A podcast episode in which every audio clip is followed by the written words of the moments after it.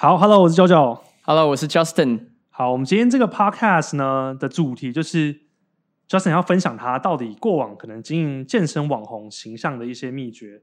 然后他在很早期的时候，其实他的粉丝就来到了九万多。对对，那我觉得很多的教练他们想要经营社群媒体，但是经营一阵子，慢慢就发现自己卡关了。对，那我们今天也很高兴，就是 Justin 他会跟你们分享一些很底层的一些经营的逻辑。那这个 Podcast 最主要的目的就是很希望大家可以把这些专业的知识更好的去转换成是一般人的市场的语言，然后让自己的专业可以被看见。没有错，没有错。所以像刚刚讲到关于一些社群的经营什么的嘛，我觉得我第一个想让大家知道，就是我建议每一个专业人士或是教练都应该要是去经营社群。就我觉得这是一个很必要的东西。但是我同时也会给大家另外一个观念，就是我认为经营社群并不一定是说我要成为网红，所以我经营，并不是说我要成为一个就是超级有流量的人，然后粉丝几万、几十万，所以我才去经营。而是我认为社群已经是现在这个时代不可避免的东西了。如果你没有任何社群的话，别人可能没有办法真的很了解你。然后另一方面是以我们的身份来说，刚好我们都是教练。那以教练来讲，经营社群有超级超级大的优势。诶，你要想想看，大部分的教练通常外形都不错，然后通常也都是健健康康的，然后身材肯定很好。那社群现在不就是各种画面吗？大家就喜欢照片，喜欢影片，喜欢这些形象上的东西。那既然教练有这样的优势，到底有什么理由不去经营？所以我觉得其中个希望大家去知道的是，社群它对于大部分的意义是什么。那其中一个，我觉得对我来说最重要一件事情，就是社群它是一个名片，它对我来讲是一个名片。你今天你在跟别人认识的时候，你真的递你的实际的纸纸张的一个名片出去，可能没有人会从这上面认识你。他可能哦，原来你的名字叫 Justin，哦，原来你是教练，没了，就这样，他对你没有更深一层认识了。但我们现在认识人通常是什么？哦，我们来交换 IG，因为我知道我跟别人交换 IG 的时候。他就会看到我所产出的内容，他就会知道我在做什么，我是谁。他对我的形象就马上有更深一层的了解了，而且他也可以去开启一些话题。他会注意到说，就是哦，原来你有做这件事情哦，会产生一些共鸣。所以我觉得经营社群是累积自己的口碑，然后还有制作自己的名片，非常非常重要的一件事情。即使没有很多的追踪人数，也一定要经营，因为它的另外一个好处是。除了第一个让别人更容易认识你以外，第二个好处是你要让别人时时刻刻的想起来你在做什么。这个我觉得是身为教练或身为一个专业人士很重要的一件事情。因为我们很多这种靠专业吃饭的，我们需要靠学员转介嘛，我们需要靠客户转介。但是你不可能去问你每一个朋友，就是哎，你要不要跟我上课？你要不要跟我上课？你要不要跟我上课？你很快就没有朋友了。这个很多人常接到电话，就是哦，银行贷款、卖保险的之类的，你就马上挂电话。所以更重要的是让别人记得说，就是啊，对我有个朋友，他有在做教练，而且他好像蛮专业的。所以未来可能我有听到任何人他想要请教练的时候，我可能会怎么回答？就是哎，我有个朋友，他有在做教练啊，对，IG，对我就可以直接分享他的 IG 出去了。但今天如果一个人他没有在经营自己的时候，我很难分享他的 IG 出去。那你觉得我有可能带着你的名片在外面吗？绝对不可能啊！我怎么可能带你的名片？所以这个我觉得是很多人他必须要。意识到的问题就是经营 IG 并不只是为了流量，虽然说它很重要，但更重要的是个人形象的建立。我我个人觉得，社群媒体在现在这个时代，它绝对是必要的。对，因为现在这个时代，大家都是从数位的方式、网络的方式，甚至未来我们在讲所谓的 Meta 嘛，就是你在网络上，或是你在这个虚拟的世界，你有自己的身份。嗯，我自己觉得很可怕啊，但是。无法避免的事情是，很多人现在资讯这么杂乱，各种各式各样的可能讯息的来源。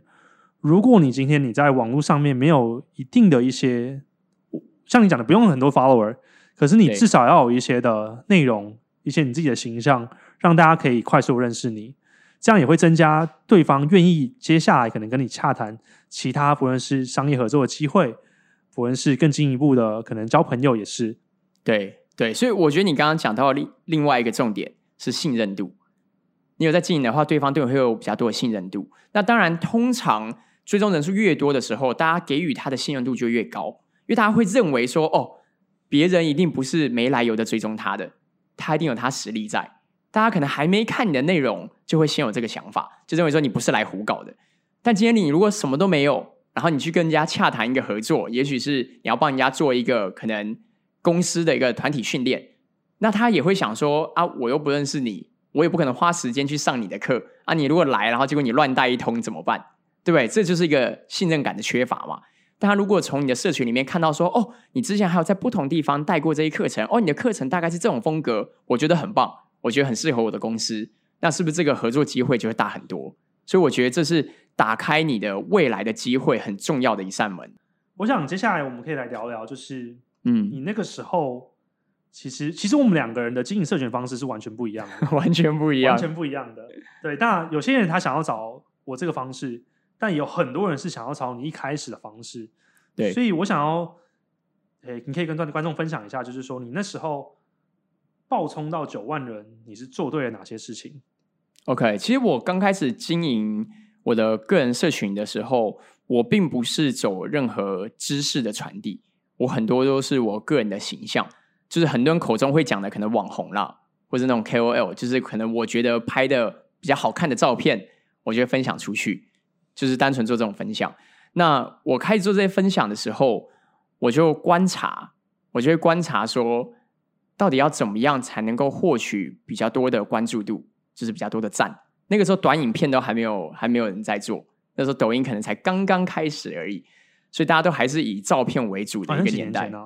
哦，我真的开始比较有规律的在经营，应该是大概二零一八年的时候吧。二零一八年、一九年那个时候才真的在经营。前面的话，我几乎是不用任何社群的。哇，那那个时候还有红利吗？那个时候我觉得已经少很多了。我老实讲，就以社群红利来讲，我觉得已经少很多了。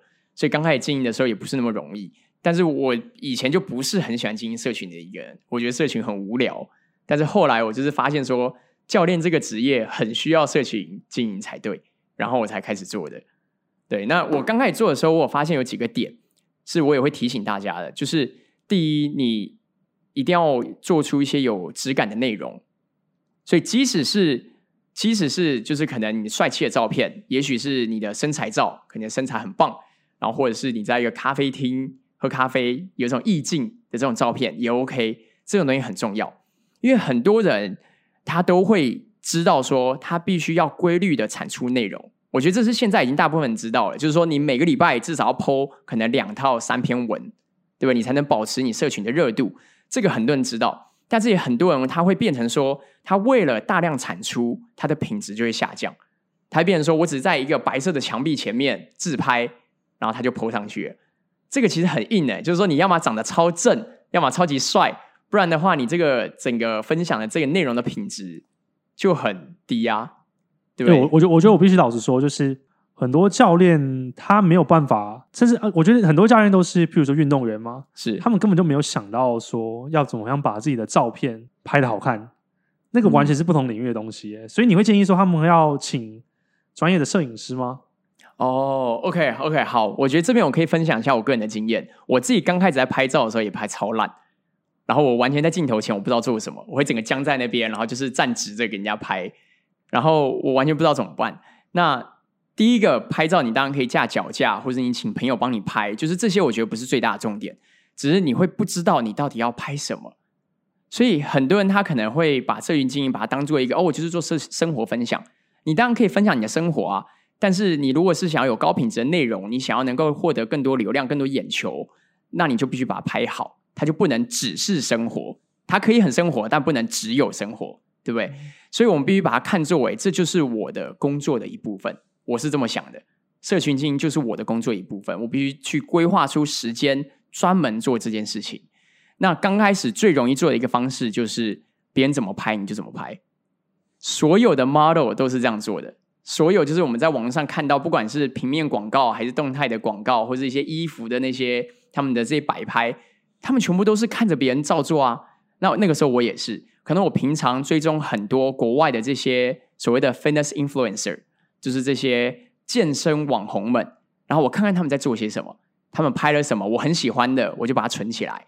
然后接下来我自己去拍照的时候，我可能继续这样拍。我看到一个健身网红在一在一个桥上面拍照，那我就去一个桥上，然后就摆一模一样动作继续拍。就是这就是一个练习的过程，所有的 model 都是这样过来的。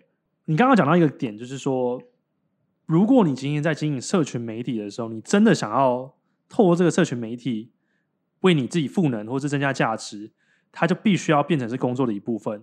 对，那如果今天是工作的一部分的时候，你的品质就要做出来，你不可以。我觉得很多男生都会这样啦，像我，也，我可能以前也是这样，就是今天我发了十篇文章，然后我今天去吃个卤肉饭，我也拍一下，随便拍一下照就发上去，这是绝对不能发生的。对，每一张照片，整个呈现、整个形象都要一致性，这个超难的。对，我觉得这个是蛮重要的一件事情。你可以偶尔换风格，偶尔有一些有趣，偶尔有一些好玩，偶尔有一些心情的抒发，我觉得都可以。但就像我讲的，你不能只有生活，它不能是。只剩这个东西的时候，就会是问题了。所以很多人他可能会来问我说：“哎，我也希望可以成为一个带流量的人。也许我可以跟一些厂商合作，也许是一些业配，也许是我可以去出席一些不同的场合，这都很棒。这也就是是非常好玩、非常有趣的一些体验。那你要做的是什么？你如果想要获得这些东西，你就必须理解，那这就是一个工作。别人为什么要找你？他一定有他想获得的东西嘛？那你就要有提供价值。的能力，所以你的价值是什么？你的价值就是形象。那这个我觉得未来可以再开一个主题来谈啦，就是说如何去开始去接这些业配或者不同的合作。但是先 focus 在个人的社群经营的话，我觉得就是你的，你必须去认知到说，你做这些事情，它就是一个商业行为。你要产出足够的品质给别人。你要想想看，别人点进你的主页，你别人点进你的主页的时候，所有你呈现出来的东西。它都是你的作品，所以你认为这个卤肉饭 不可以有卤肉饭啊？可以有卤肉饭，但是可能你要把它拍的好看一点。也许你的作品就是介绍食物啊，也许你介绍的是好吃的食物，对不对？很多这种 foodie 的这些页面，这也很 OK 啊，对不对？但如果不是的话，那可能卤肉饭出现次数不能太多，不然就是你跟卤肉饭，就是你它不能只有卤肉饭嘛。好，那那个时候你的整体的经营策略是什么？不论是发文频率啊、拍照的形象啊等等的，好，所以拍照我刚刚提到嘛，就是我会去看一些我喜欢的人的风格照片，我就去先照着拍。那再来就是我拍我发了以后，我要注意的事情，像那个时候我在快速增粉的时候，我是每一张照片发出去，就每次发出去，我就会盯着那张照片三十分钟，我要去看这张照片，它不只是最后获得了多少个赞。多少个这些留言回应，我还要看说他获得速度有多快。像我那个时候在发的时候，我就要确保我每分钟至少有十个赞，然后再接下来就是我每分钟至少要二十个赞还是三十个赞。那这个就是我去判断说我这照片出来的时候它有没有中。那什么样的照片比较容易中？其实很多人都会想说，哦，你拖越多越多人喜欢，因为教练嘛，可能就身材好，所以大家就喜欢看身材好的。其实不一定。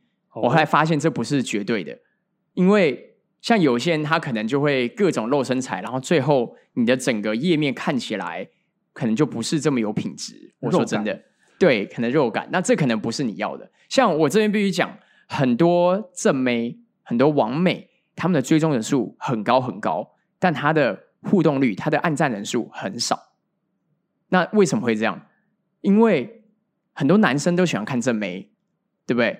但是不是所有男生看正妹以后都会在意他到底在讲什么？我只是看了开心了，OK，我甚至也不会按赞，因为我按赞以后别人会看到我按赞，对我不想别人看到我按一个正妹的赞啊，所以大家可能就是哦，看了一个正妹，哇，真棒，好，下一则。所以我觉得这个也是很重要一环，就是你你所放上去的东西，它是不是能够符合你想要呈现的形象？这个我觉得是很重要的。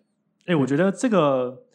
点我们可以去思考，就是反向的工程吗？对对。那假设你今天你看了一个，如果你想要透过接业配来维生，甚至增加一点收入的话，可以去看其他的这些成功的账号，为什么他拍的形象照就是会有人找他接业配，对，然后去模仿。对对。那呃，我想要知道一下，就是那时候的发文的频率。哦，OK。所以具体来说的话，我。那个时候经营是每个礼拜最少最少要两篇文，然后我就是固定每个礼拜二跟四，我周末不发，因为周末大部分人都会有自己的活动要做，所以我周末不发文，因为周末他晚上大家可能都出去玩啊或什么的，所以大家刷手机的时间可能会比平常少一些。那平日晚上很多人下班以后回到家，他就没有事做嘛，所以他就刷手机。所以我那时候一律都是二跟四的晚上九点发文，九点或十点，因为我在我的手机上面就是后台可以看到那个是大家使用手机的高峰期，很多这些统计数据其实都可以上网查到啊，就是或者说你自己的后台可以看到最多人看你内容的时候到底是什么时候，然后你就要去根据这些资讯去更改自己的操作模式。所以发文的频率、发文的时间，这些都是你第一个可以去做的。哎，我觉得你今天讲的很多东西都是，其实大家没有思考到这些细节，但是这些东西如果要真的做到，才有办法很好的累积。就是你不可以做半套的，对你绝对不能做半套的，要做就是要做好。没错，没错。所以很多人都知道说，哦，我要先开始制作内容，我要先开始剖东西，然后获得回馈，我才能够再精进。对，大家也都知道这件事情，但很多人他就只停留在第一段，他就不断的剖东西。他可能说：“有啊，我现在一个礼拜剖了两篇，剖了三篇，剖了四篇，我甚至每天都在剖。”但是他不一定有做到后半段，他不一定有在改变，不一定有在精进。所以先开始剖，这个是绝对 number one，这个很重要，因为你不剖，你永远不会知道别人的回响。但是第二个就是你剖完以后，你有没有在后面反思，然后去修正你下一次的剖文？这个是我觉得很多人可能。遗失掉的，遗失掉的就是那一半。好，我觉得这边可以再往下延伸。你觉得你看了现在很多人在经营，想要透过形象经营自己 IG，他们面临或者是他们做错了哪些地方，导致于他们停滞不前？我觉得，如果说真的想要经营的话，就是像你讲，它有像反向工程，你不能是你想要什么你就 PO 什么。对吧？你要你要迎合你的观众嘛？你要迎合这个市场。就像你不能去制作一个就是你觉得超棒的东西，然后放到外面根本没有人买单，没有人付钱给你，那就等于是没有用啊！东西再好就没有用。